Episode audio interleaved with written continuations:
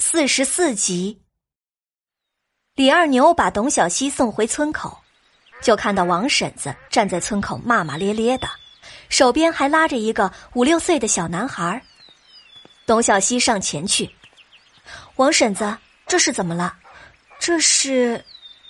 王婶子看到是董小希来了，就像是看到了救星一样。这是飞宝啊，我在路上遇到的。这孩子说要来路口等爹爹，也不知道罗瘸子去哪了。嗯，婶子，我一个人等吧，您回去吧。飞宝懂事的小声说道。王婶子轻轻的拍了拍飞宝的小肩膀，正要说话，就看到飞宝一脸痛苦的表情。这是怎么了？摔着哪里了吗？王婶子急忙问道。飞宝低着头不敢说话，小手紧紧的握着王婶子的手。董小希看着飞宝，觉得这孩子很不对劲儿，蹲下身子，放轻声音说道：“飞宝，让姐姐看看你的肩膀好不好？”董小希记忆中的飞宝可是白白胖胖的，笑起来露出小虎牙，十分的可爱。可是现在的飞宝小脸垮垮的，看起来很是憔悴。童小希轻轻的掀开飞宝的衣服，看到孩子身上的时候，眼泪唰的一下涌出了眼眶。那孩子身上青一块紫一块的，肚子上全是黑紫黑紫的。上回就听说罗家媳妇不是什么好人，苛待孩子。可是飞宝奶奶都已经闹过一回了，怎么罗家媳妇还这么下狠手？飞宝，你奶奶呢？董小希记得老太太可是很护着这个小家伙的。奶奶摔了腿，在家躺着呢。娘不给奶奶饭吃，我给奶奶拿饭，被娘踹了一脚。飞宝奶声奶气的说道。董小希听着就是眉心一跳。你奶奶摔了，那你爹爹呢？为什么不管呢？还让奶奶躺在床上饿着肚子，这罗家媳妇是想干嘛？想要赶尽杀绝是怎么的？爹，被娘赶到县城去了。去县城干什么？董小希愣了。灯笼村离县城那么远，罗瘸子一个行动不便的人，跑那么远干什么？可是飞宝毕竟才五岁，哪能知道那么多呢？当即摇摇头。王婶子突然说道：“飞宝，你肚子那黑的是怎么回事啊？”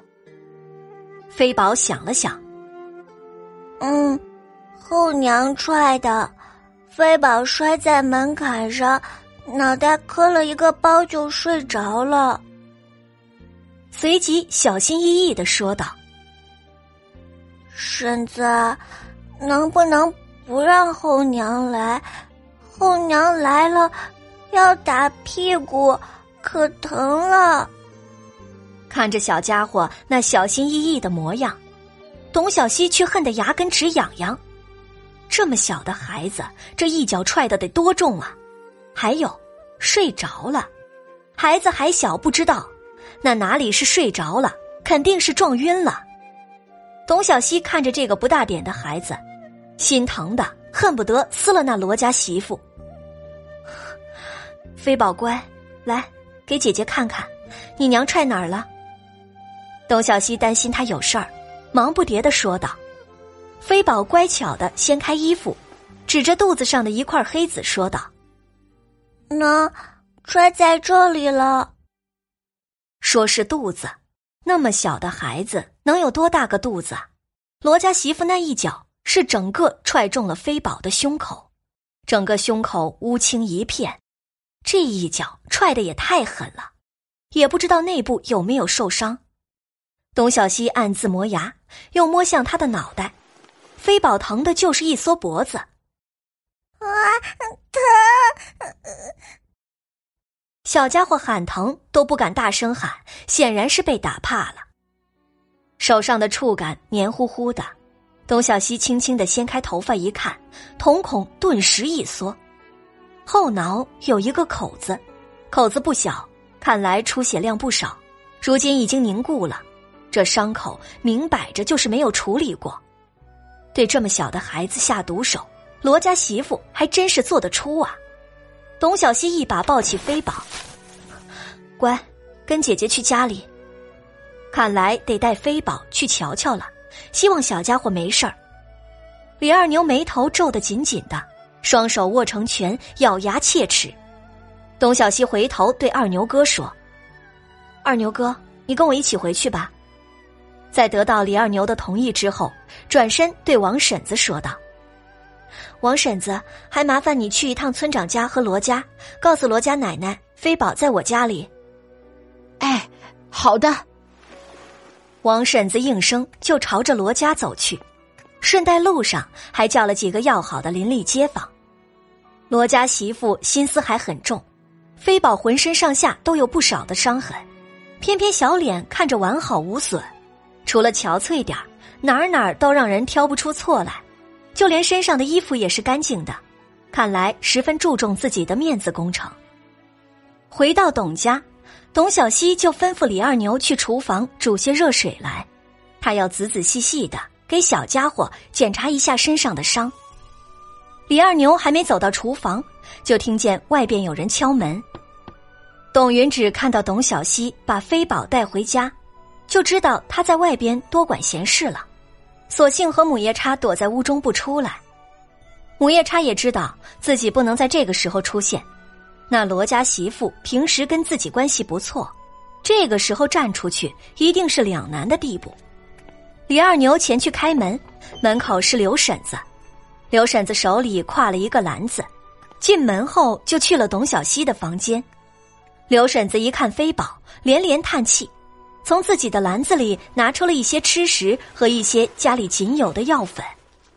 飞宝在董小希的鼓励下，拿起了一个白馍馍，小心翼翼的吃了起来。唉，梅娘的孩子真是可怜呐。刘婶子看着飞宝，连吃个饭都小心翼翼的，真是可怜劲儿的。李二牛把水准备好了，端进屋中，放到一旁。等到飞宝吃饱以后，董小希就帮着飞宝脱衣服。哦，小希姐姐，我自己来吧。小家伙还害羞呢，穿着一条小裤，死活不肯让董小希帮忙脱。董小希笑着刮刮他的鼻子，乖飞宝，洗澡可是要脱光光的哦。边说边故意忽视飞宝身上的那些错综复杂的新伤旧伤，一群人看着眸子里似乎有一团火焰在跳动。飞宝最后沉默了半天，红着小脸还是都脱了，可怜兮兮的站在那儿。董小希看到小家伙红肿的屁股，又是眼皮一跳。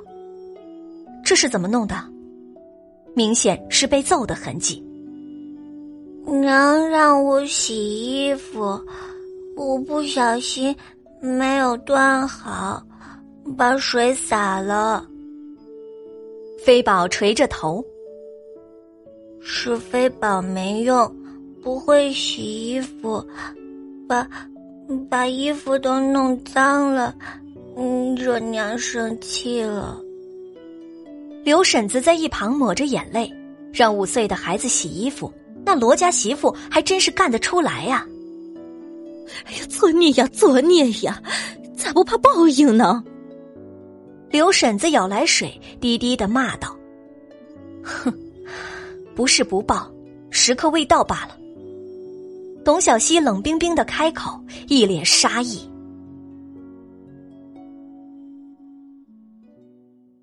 感谢您的收听，去运用商店下载 Patreon 运用城市。在首页搜索海量有声书，或点击下方链接听更多小说等内容。